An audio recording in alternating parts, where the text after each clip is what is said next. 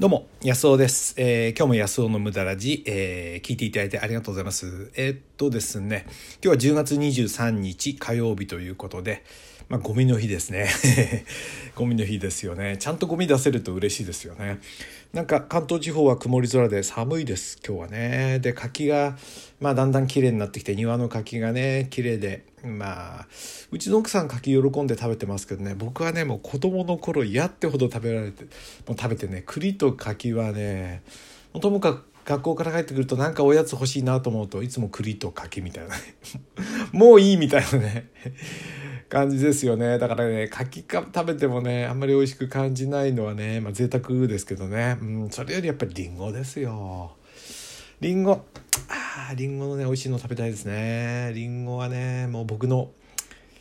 ね一番好きな食べ物でりんご幸せな香りがするじゃないですか。はい。で今日はですね昨日に引き続いて、まあ、腸内細菌のね話、まあ、昨日話しきれなかった部分とかね、えー、あるので、まあ、それをねお届けしたいと思います。まあ無駄らじ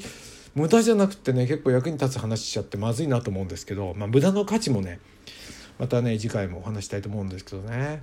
もうね方向性持っちゃうと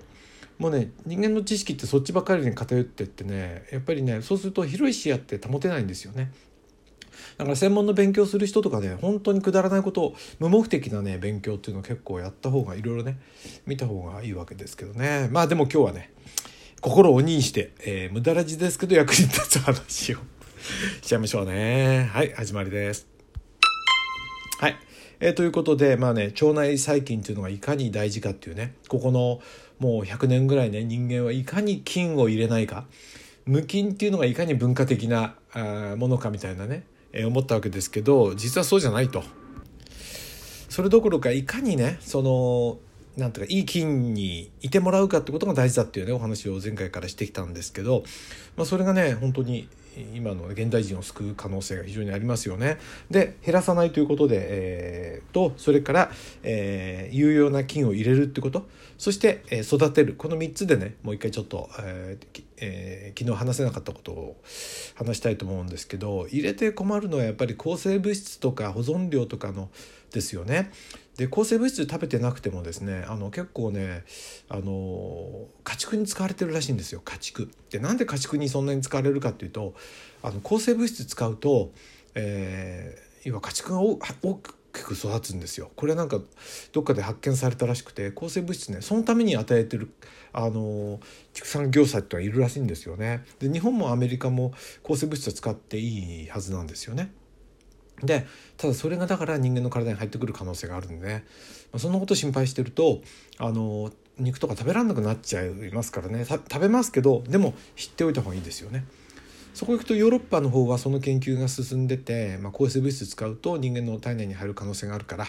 まあ使わないっていうのがまあ原則的になっているわけですよね。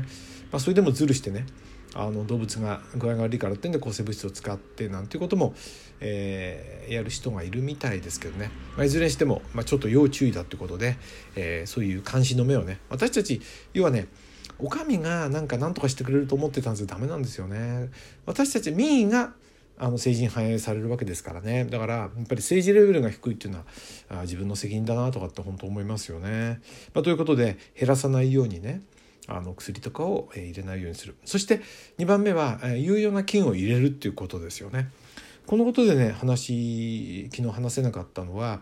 あの有用な菌がどこから入ってくるかっていうと最初のコンタクトあのね胎児の、えー、有用菌とのコンタクトはお母さんの産道なんですね。でこの産道に、えー、住んでいる菌をもう顔いっぱい舐めまくって出てくるわけですよ。これがすごく有益だそうでであのー、ねえっと何あの帝王切開でね生まれた人っていうのはこれに出会わないのでまああの、えー、いろいろねデータとか調べてみるとアメリカで帝王切開で生まれる人っていうのはなんかね結構文化的な感じがして、えー、なんかねそういう出産が流行ってるっていうかな、まあ、そういうのがあるんですけどそうするとねあの腸内に住んでる菌の数が少なかったりとかねあとはアレルギーになりやすいだとかってそういうね研究も出てるみたいですよね。なので、まあ、そういうそのできればね普通の出産したい。そして母乳がねまたこれがいいらしくて母乳できればね母乳で育てるっていうのがいいらしいですよね。で昨日も言いました舐め回し。そこから14年舐めてその病原体じゃないね。まあその辺にいる常在菌っていうかな、まあ、ばい菌がいるわけですよね。こういうものをある程度たっぷり、えー、こうね取るってことが大事みたいな話でね、まあ、してきましたよね昨日ね。そして3番目。今日これをねまあ、一生懸命話したいと思うんですけど育てるっていうことで、まあ、いい菌を入れても餌がないとあの育たないんですよね。で人間にとって有用菌っていうのがどういうものを餌にしてるかというと主に食物繊維なんですよ。繊維。繊維。で繊維質あで大腸に腸内菌って一番多いんでね。大腸。小腸にもいるんですけど大腸に多いんで。ところがね普通の食べ物ってあの大腸まで届かないんですよ。全部吸収されちゃうんでね。小腸でほとんど吸収されちゃうんで。大腸にはほとんど届かない。でここに届く唯一の、えー、餌が食物繊維なわけですよね。だこれを食べて生きるわけです。だ食物繊維が少ないと要は大腸にいる菌がもう飢え死にしちゃうわけですよね。ひもじい思いして。でねあの腸内の壁とかねしょうがないからポリポリ食べて生きたりしてるらしいですよ。かわいそうすぎますよね。そうするとだんだんそのいい菌が減ってきちゃってそれで、えーであのあの、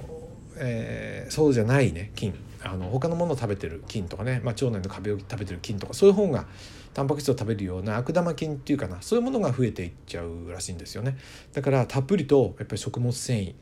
でオリゴ糖っていうのがねオリゴ糖っていうけど糖っていうけどこれ食物繊維なんですよね。あの水溶性の。これはねすごい大事らしくて、えー、要は水溶性の食物繊維がねすごい栄養になるんですって。だから、えー、水溶性の食物繊維って何に多いかっていうと例えばバナナとかね。バナナってオリゴ糖が入ってるんですよね。あと玉ねぎのあの甘さもオリゴ糖ですよね。玉ねぎ。あとトウモロコシのあの甘さね。トウモロコシ。あとは何だろうなアスパラガスも確か水溶性の繊維こういうのはねネットで調べれば分かりますから僕のいちいちこんなのメモしないでもねすぐ調べましょうね。水溶性の要は食物繊維がねいいんですね。あとね大豆の食物繊維。これがめちゃねやっぱりねあの大事なんですよね。いいらしいですよ。だからね僕もね納豆毎日食べるし玉ねぎ毎日食べますしね。それからえっとバナナねバナナ。これはねもううちではね必ず食べるようにしてて調子いいですよね。うん、ということでこの3つね減らさないそして、えー、菌を入れるね、えー、食事で入れたり、えーまあ、ある程度のそのなんとか鍋回しみたいなね。あ有害菌は入れちゃダメですからね。ばい菌あのそこらのばい菌はいいんですけど病原体入れちゃいけないんでね。だから不衛生にしろってわけじゃないんだけどあまりにもね滅菌とかっていうのはねちょっと考えもんですよね。滅菌だとか生菌剤とかねそういうのはね。そして3つ目育てるってことで、えー、繊維質を取る、まあ、この3つをねしっかりやっていくってことがね腸内細菌を、えー、もうびっしりね育てて兵隊さんを腸の中にねいっぱいこう雇ってですねそれで、えー、体の中でいい役割をしてもらえるように育てようじゃありませんか？ということですね。はい。はい、ということでね、えー、今日も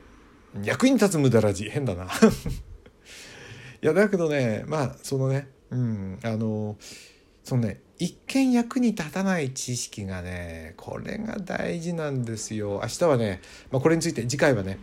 このね一見役に立たない知識がいかに僕を支えてくれてるかっていうね。あのねやっぱ人生の自信だとかあのこうなんていうかな。